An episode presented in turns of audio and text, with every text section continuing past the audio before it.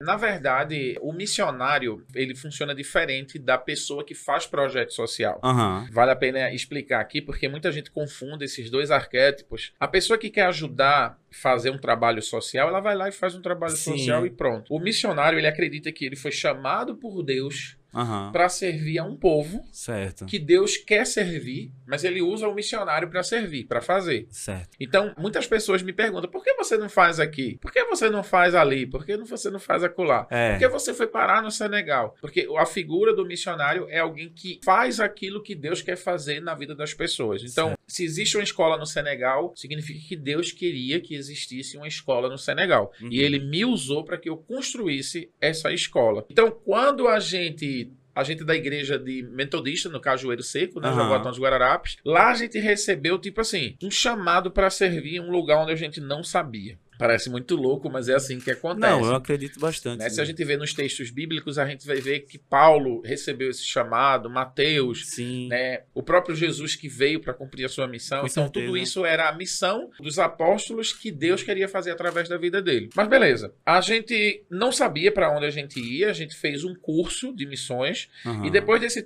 treinamento, a gente não sabia. E a gente começou a orar e pedir a Deus um direcionamento. E um dos nossos professores, é um norte-americano chamado Benjamin, ele disse: Olha, existe um país chamado Senegal. Que fica no oeste da África, por que vocês não vão lá? E eu disse: Senegal, onde é que fica Senegal? Aham. né? O brasileiro é muito perdido geograficamente. Sim. né? Então a gente, a gente tá muito fechado, a gente é um país que fala uma só língua, Aham. língua colonial, né? Porque a gente tem mais de 350 línguas indígenas Sim. no país, fora as línguas faladas, os idiomas usados também, né, como o Yorubá nas, nas religiões de matrizes africanas. Mas a gente, os brasileiros que falam português, a gente é meio perdido Sim, né? enquanto a, a geografia. E aí, aí ele disse, ó, fica no Senegal. E a gente começou a procurar o que é o Senegal, onde é que tá no Senegal. Lá, a gente... se- lá no Senegal é, fran... é, é francês. É, a né? lí- ele foi colonizado pela França, a língua oficial é a língua francesa. E minha mulher, além de trabalhar no banco, ela f- ensinava francês na Aliança Francesa, Ah, que massa, velho. é ali no Derby. Que massa. perfeito. E aí até ele disse isso, olha, ela não fala francês, vai lá nas férias, pô. Aham. passa 15 dias. Mas tu fala francês também. Não, hoje eu falo, na Aham. época eu não falava. Foi mais Sim. ou menos de 2011 para 2012. Aham. 2010 para 2012 eu não falava francês. Sim. Falava muito mal português, como um brasileiro, como um bom brasileiro, né? fala muito mal português. Tu teve dificuldade antes de tu concluir? Tu teve dificuldade quando chegou lá pra se comunicar? Muita dificuldade, muita dificuldade e tem história viu, sobre aprendizado de língua. Aham. Eu vou concluir isso aqui, eu vou para essa, vamos, pra essa vamos embora, parte. vamos embora.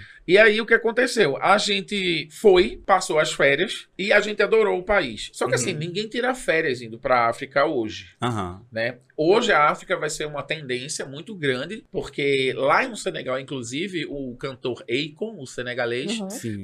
afro-senegalês, não, senegalês, ele, ele, ele é de origem senegalesa, mas é naturalizado americano. Sim. Então, ele é cantor, é um rapper conhecido e ele está construindo a Wakanda. É uma, uma cidade com base no filme Pantera Negra. Sim, que é o filme da Inclusive é Marvel. É. perto da nossa escola, Aham, Que massa, que velho. vai ser um boom assim para os, o- o- os negros da diáspora poderem voltar para a África, conhecer as suas tradições e tal. Uhum. Então assim, é muito legal essa história, é muito legal o que ele tá fazendo lá no Senegal e também por ser senegalês, tá valorizando ainda mais o país, né? Então, o Senegal, quando a gente pensa em Senegal, a gente lembra da música de Chico César, né? É. que diz deve ser legal Senegal no Senegal, né? Aham. a música Mama África, e tinha uma música que fazia Sené, Sené, Sené, Sené, Sené, Sené, Senegal Senegal. e tal. E eu disse, ah, vamos conhecer o Senegal. E a gente não sabia, porque nas escolas brasileiras a gente não estuda a África Uhum. antes da escravidão, né?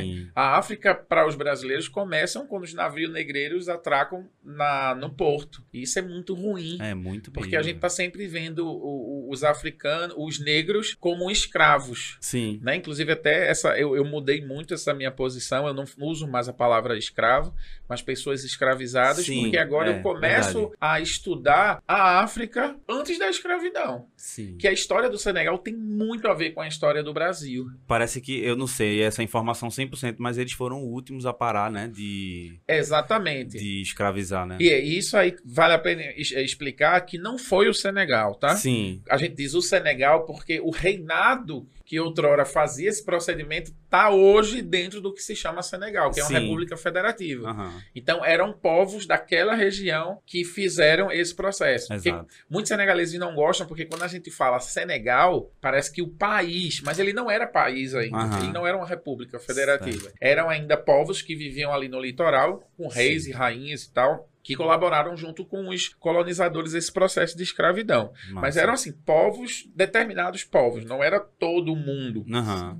E o que aconteceu? Quando a gente vai no Senegal, a gente descobre as nossas raízes. aham. Que eu aconselho assim, brasileiro tem que ir na África, tem que ir em lugar como Senegal, Guiné-Bissau, visitar a ilha de Goré, que foi um dos maiores entrepostos da escravidão, Caxéu em Guiné-Bissau, eu Aham. fui lá, muito gostoso o lugar, muito bom. São lugares lindos que dá pra descansar, dá pra você conhecer suas raízes. Um povo muito muito acolhedor, um lugar Uhum. muito gostoso. O que é que tu viu lá que tu, que tu achou assim? Eu vi minha, minhas raízes, achei minhas raízes e tudo mais. Qual foi a semelhança que tu viu, né? É, primeiro, é, Dakar parece Recife. Aham. muito parecido com Recife. Às vezes me dava déjà vus assim que eu tava Aham. em Recife, né? Por quê? É o segundo maior porto mais importante do oeste da África, então Sim. tem porto é muito parecido com Recife, né? Aqueles galpões, O as clima cidades, também. o clima também. Pô, você, eu tô a quatro horas e meia de Dakar, daqui Aham. de Recife, de avião. Então não é longe. Sim. Se você vê, é uma viagem muito curta, né? De quatro É, horas, quatro e, meia, horas e é- meia. é daqui até o Paraná, acredito. Sim. Você gasta esse tempo. Então é muito curto. Então você vai ver muita semelhança né, entre um povo e outro. Outra coisa é a cultura. Sim. né? Nós somos de matrizes africana. Então, quando você chega em Senegal, apesar do Senegal hoje ser um país quase 100%